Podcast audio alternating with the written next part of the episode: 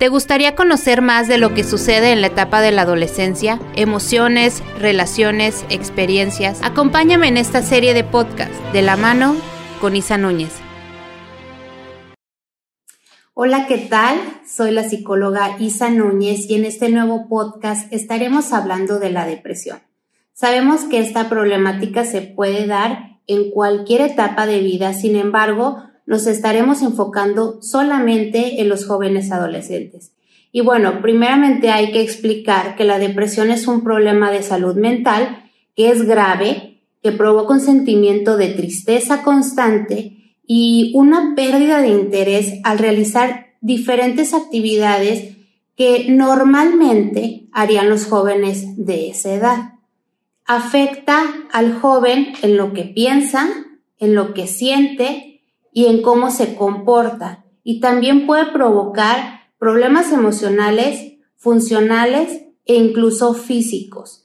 ¿sí? Es una de las consecuencias de la depresión, o sea, puede haber cambios físicos en la persona.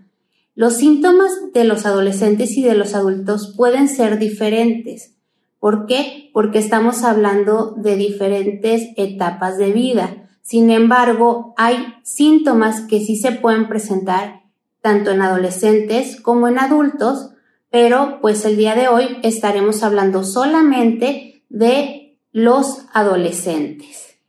Algunos problemas como la, la presión de los compañeros dentro de la escuela o de los amigos, hacer ciertas actividades o, o hacer de cierta manera o las expectativas académicas que son el tener que graduarte con cierto promedio o tener que pasar ciertas materias o a lo mejor cumplir con ciertas expectativas de los mismos padres e incluso las expectativas físicas que la sociedad o que los medios de comunicación nos han impuesto pueden ocasionar muchos altibajos en los adolescentes.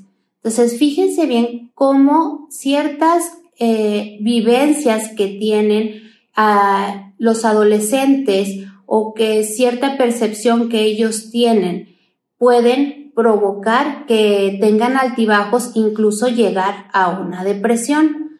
La depresión en los adolescentes no es una debilidad, eso hay que tenerlo bien claro o algo que se pueda superar con fuerza de voluntad, porque mucha gente piensa que a lo mejor es momentáneo y sí, la realidad es que dentro de esta, de esta etapa sí existen muchos altibajos, pero ya cuando tenemos eh, cierto tiempo o existen ciertos síntomas, ya se puede considerar una depresión. Entonces, como padres de familia, incluso a lo mejor como amigos o como compañeros, podemos identificar cuando una cuando una tristeza o cuando ciertos síntomas se presentan ya no son normales o son pasajeros. Entonces, eso es lo que nosotros tenemos que tomar en cuenta y que sabemos que pueden ser consecuencias graves y que requieren a lo mejor de algún tratamiento que puede ser eh, pues largo,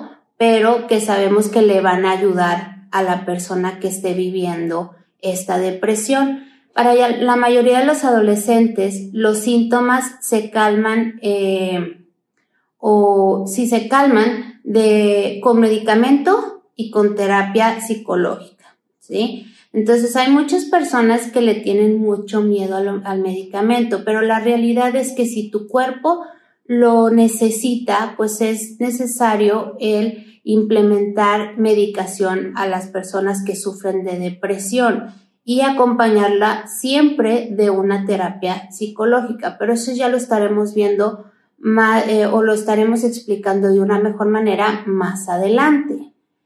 ¿Cuáles son los síntomas o cómo podemos identificar a una persona que tiene depresión? Bueno, sabemos que va a incluir cambios en la actitud y en, la y en el comportamiento de la persona.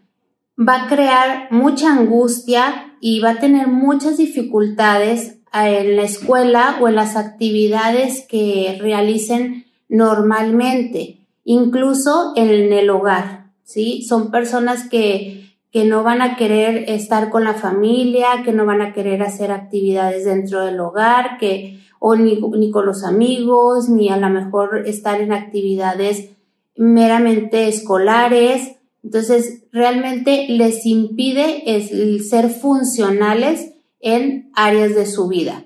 Los síntomas de depresión pueden variar en su gravedad, pero los cambios en las emociones y el comportamiento en los adolescentes puede incluir que en, hablando de la parte emocional, que tenga sentimientos de tristeza que incluso pueden eh, tener llanto sin razón aparente. O sea, puedes estar con esta persona eh, platicando y de repente empiece a llorar y que realmente no haya una razón aparente de su llanto.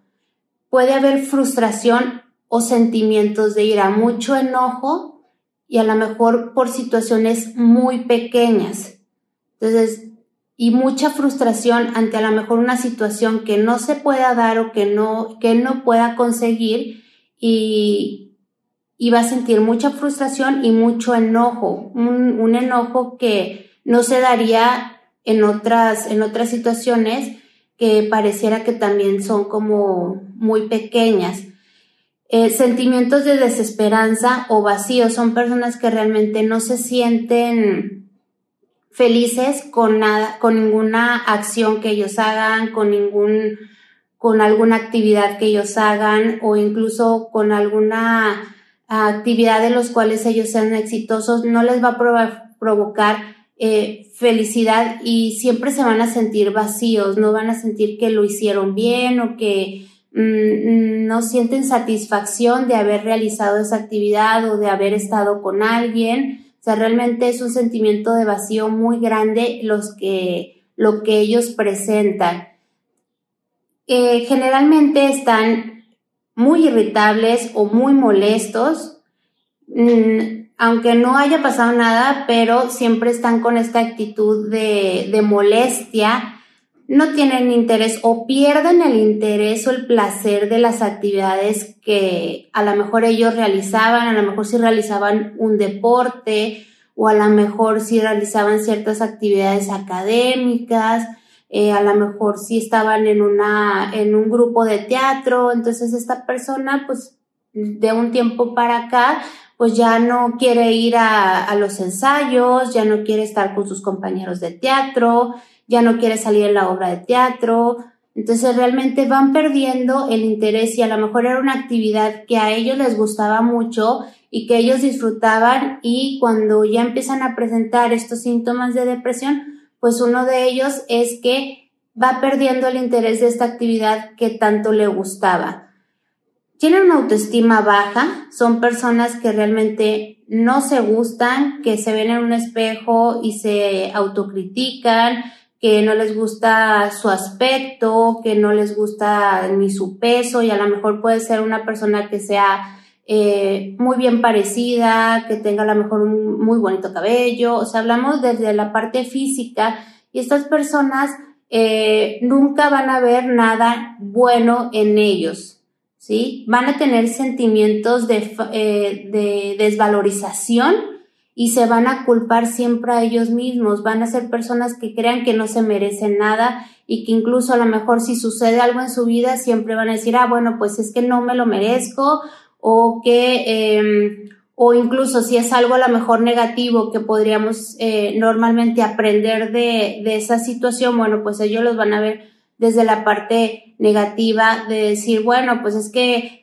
como soy, pues me tenía que pasar y, y, y sí me lo merezco y a lo mejor eh, en vez de salir avante de esa situación que es un poco negativa y que hay que aprender y que hay que salir adelante, bueno, pues ellos no, ellos se culpabilizan y de la situación en la que ellos estén pasando en, esa, de, en ese momento. Y obviamente si ellos realizan, por ejemplo, si se sacan un, un buena calificación en un examen, lo que van a hacer es que ellos van a decir, eh, no, pues seguramente el maestro lo hizo porque le doy lástima, ¿sí? O sea, no pueden o no alcanzan a ver lo, lo inteligente que puedan ser o lo bueno en las actividades que puedan realizar. Ellos no alcanzan a ver esa parte, siempre se están desvalorizando. Eh, tienen como mucha fijación en fallas pasadas que hayan cometido y entonces empiezan a culpabilizar por estas acciones. A lo mejor todos como seres humanos, la realidad es que todos tenemos eh, errores en nuestra vida o a lo mejor no tomamos buenas decisiones, sin embargo, como lo que se espera es que nosotros podamos aprender de estas, estas fallas que pudiéramos tener en nuestras, en nuestra vivencia como seres humanos. Sin embargo, este, esto, estas personas cuando tienen depresión se quedan fijadas en estas fallas y sufren por estas fallas que ellos han tenido y se culpan a ellos mismos aunque haya pasado ya mucho tiempo, ¿sí? Este, incluso y más si hubo a lo mejor afectados a su alrededor por esta maldición que a lo mejor ellos tuvieron, ¿sí? Entonces, pero hay una fijación muy clara en estas fallas que ellos tuvieron, aunque hayan sido en años anteriores. Tienen o son sumamente sensibles al rechazo o al fracaso. Entonces, el hecho de que a lo mejor alguien lo rechace de cierta manera o a lo mejor no esté de acuerdo con ellos en cierta manera, les provoca mucha sensibilidad, les provoca mucha angustia y eh, ellos son o necesitan la aprobación de todas las personas que están a su alrededor. Son personas que realmente están buscando la aprobación de los demás, ¿sí? Por esta baja autoestima que tienen, porque ellos les, les, necesitan el que las personas les estén diciendo que, que están bien o que lo hicieron bien o que no se equivocaron. ¿Por qué? Porque su, su baja autoestima los lleva a a no sentirse valorados o, no poderse valorar ellos mismos. Tienen dificultad para pensar y concentrarse y sobre todo para tomar decisiones, incluso para recordar cosas que hayan hecho o que hayan vivido. O sea, realmente no, no pueden recordar muchas cosas y al momento de tomar decisiones, pues no lo pueden realizar. Tienden a ser como más dependientes de otras personas al momento de poder tomar decisiones. Tienen una sensación continua que la vida y el futuro son como muy desalentadores, ¿sí? Son personas que, que realmente no tienen como una visión a un futuro bueno, un futuro exitoso, o sea, realmente siempre están pensando en cosas negativas, sobre todo de su futuro, al momento de hablar de su futuro, pues no van a ver nada positivo y van a tener eh, pensamientos muy recurrentes de muerte y suicidio.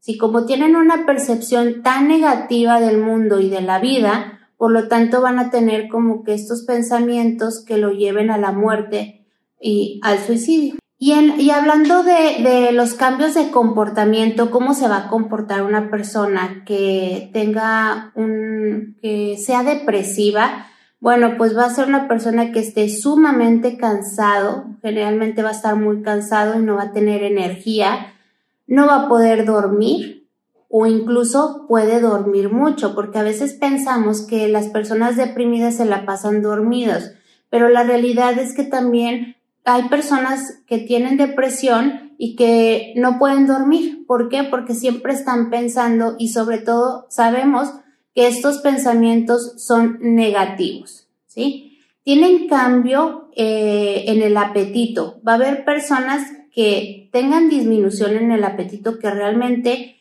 no coman, que, que no les dé ganas de comer, que no tengan hambre, que no tengan incluso ni antojos de algo y que pierdan peso, pero también hay personas que comen mucho más de lo que lo hacían, que tienen muchísimo antojo de los alimentos y por lo tanto van a aumentar de peso.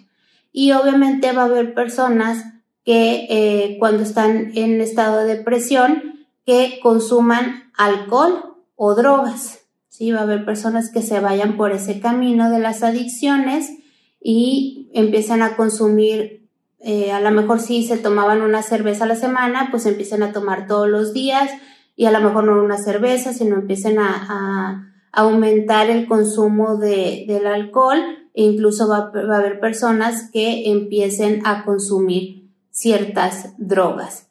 Va a haber ser personas que estén, eh, estén muy agitadas o estén muy inquietas, a lo mejor, por ejemplo, que vaya caminando de un lado a otro, que empiece a, a tronarse los dedos o que esté moviendo constantemente las manos, o sea, es una persona que es incapaz de quedarse quieta, ¿sí? siempre va a estar como muy inquieta, va a disminuir su agilidad mental, como le decía ahorita, va a ser personas que, que incluso eh, no recuerden algunas cosas que hayan hablado, que hayan vivido, pero también hablando de agilidad mental, pues va, va, Mm, va a haber como más lentitud al momento de hablar, incluso de sus movimientos corporales. Tienden a ser como más lento al caminar, incluso al, al hablar lo ves como, como más alargadas sus palabras. Entonces, eso, eh, eso es la, la, disminución de la agilidad eh, mental.